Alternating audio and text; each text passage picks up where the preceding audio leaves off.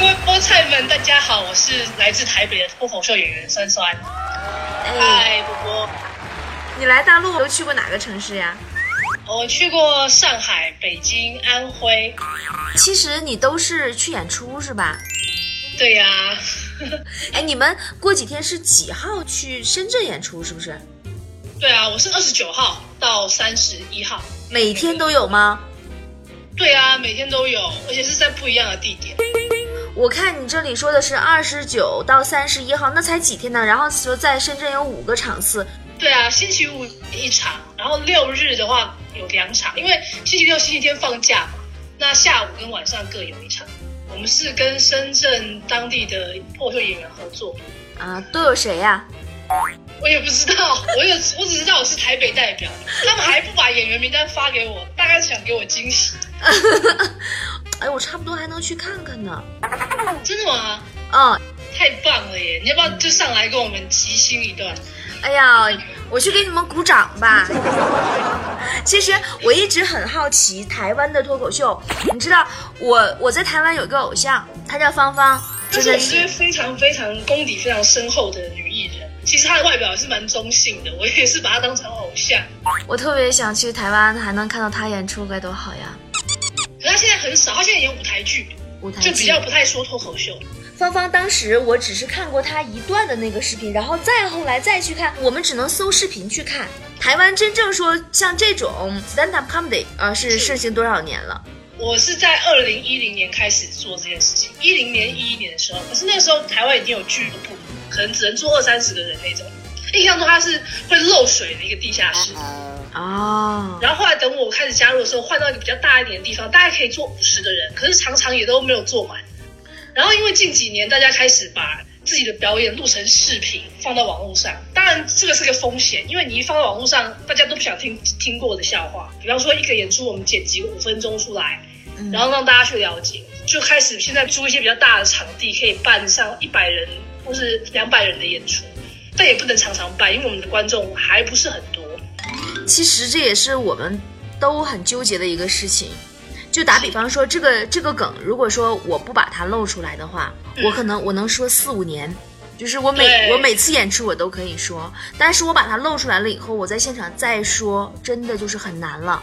所以我们就会打趣说，呃，像歌手同样的歌可以一唱再唱，而且你一定要唱你最红的那个歌，不然歌迷还会生气。而你讲笑话，人家说，哎，我听过了，就不能讲讲过的笑话。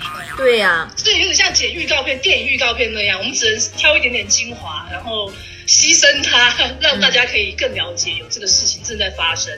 现在比较好，比较越越来越多新人来尝试开放麦，开始慢慢加入，然后如果他们的表现好，就可能会渐渐变成正职。那说到这个哈，在大陆脱口秀也不是很职业化，在台湾脱口秀演员职业化了吗？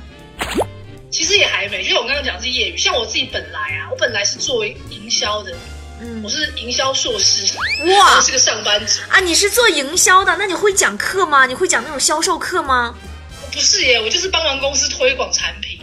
我之前是推广红酒的，反正我就是一开始加入那个俱乐部，然后讲了大概三五年吧，才开始自己做出来接案子。可是不能够只靠讲单口喜剧，只只靠讲脱口秀，就是我会接主持活动啊，然后呃像是拍一些网络视频。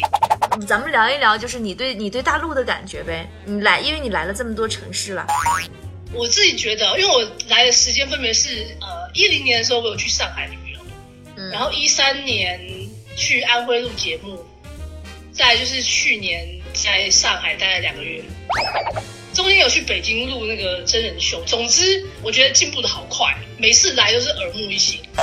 你你在北京有录真人秀是哪一档真人秀呀？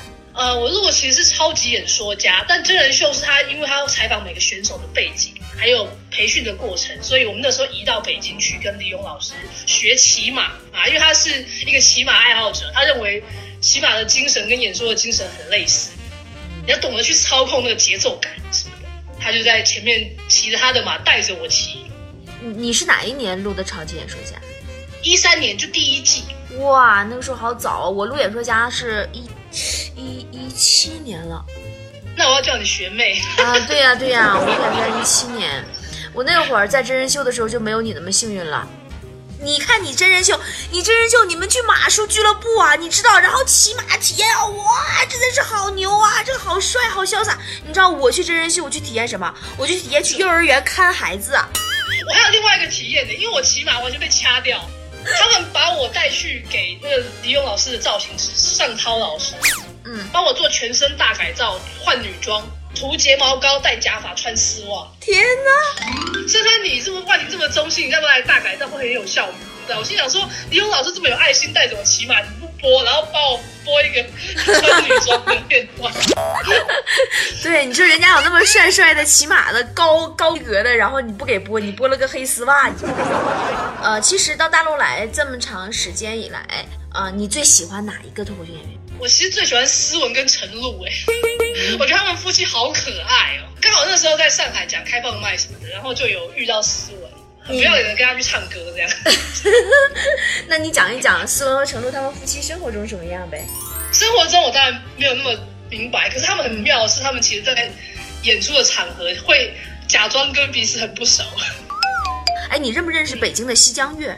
呃，不认识，但听说过。听说他是北京开始很早开始做脱口秀的人。西江月是我特别特别特别好的朋友。你一说到脱口秀演员没朋友，我就想起来嘛，因为我们在一起说话觉得很投缘。为什么呢？因为我们经常每一天都在互相诋毁，互相 diss。对对对对对。哦，我我我看你好像有聊到说你特别喜欢的脱口秀演员有史炎、李诞，还有刚才说的斯文、程璐夫妻档，还有北京的教主。对。教主是因为我去年去上海看了那个国际喜剧节，就是上海有个功夫喜剧办的一个比赛，他是去年的冠军，他段子真特别厉害，表演感染力也很强。你是去年，我前年去看的，前年去看的时候是那个周奇墨的冠军。呃，对，周奇墨变成变成说他是评审，得了冠军。呃，我想我特别想知道，说到这儿就很好奇，你的演出风格是什么样的呀？哦，像刚刚有聊到说我的外形比较中性啊，嗯，所以其实我在台湾我非常喜欢开两性的玩笑，嗯，就是我会去讲说台湾的男生都怎么样啊，女生都怎么样啊，比较一些刻板印象的东西。因为我中性，所以我没事。你 多高？常常被错认成那个男生。你多高？我一米六三而已啊，不高。一米六三，那体重呢？嗯体重不能说，这个就像小女生了吗？哎，你什么星座啊？呃，天秤座。我的生日是十月一号。哇，跟我们祖国一天。哎呀，什么时候我们能在一起同台演出多好呀？可以呀。嗯，我不知道台湾现在的脱口秀的市场什么样，也不知道台湾现在的脱口秀的状态是什么样的。大陆的我还了解一些，真的希望有时间我可以到台湾去，去看台湾的脱口秀。嗯，二零一九年我想我会实现这个愿望的。台湾有什么好玩的好吃的吗？介绍一下。台湾很多小吃，台湾我觉得台湾特色就是小而美，然后一些风土民情，一些人的特色，就是特别好吃、特别好吃的，你能给我介绍几个吗？然后我到那去找。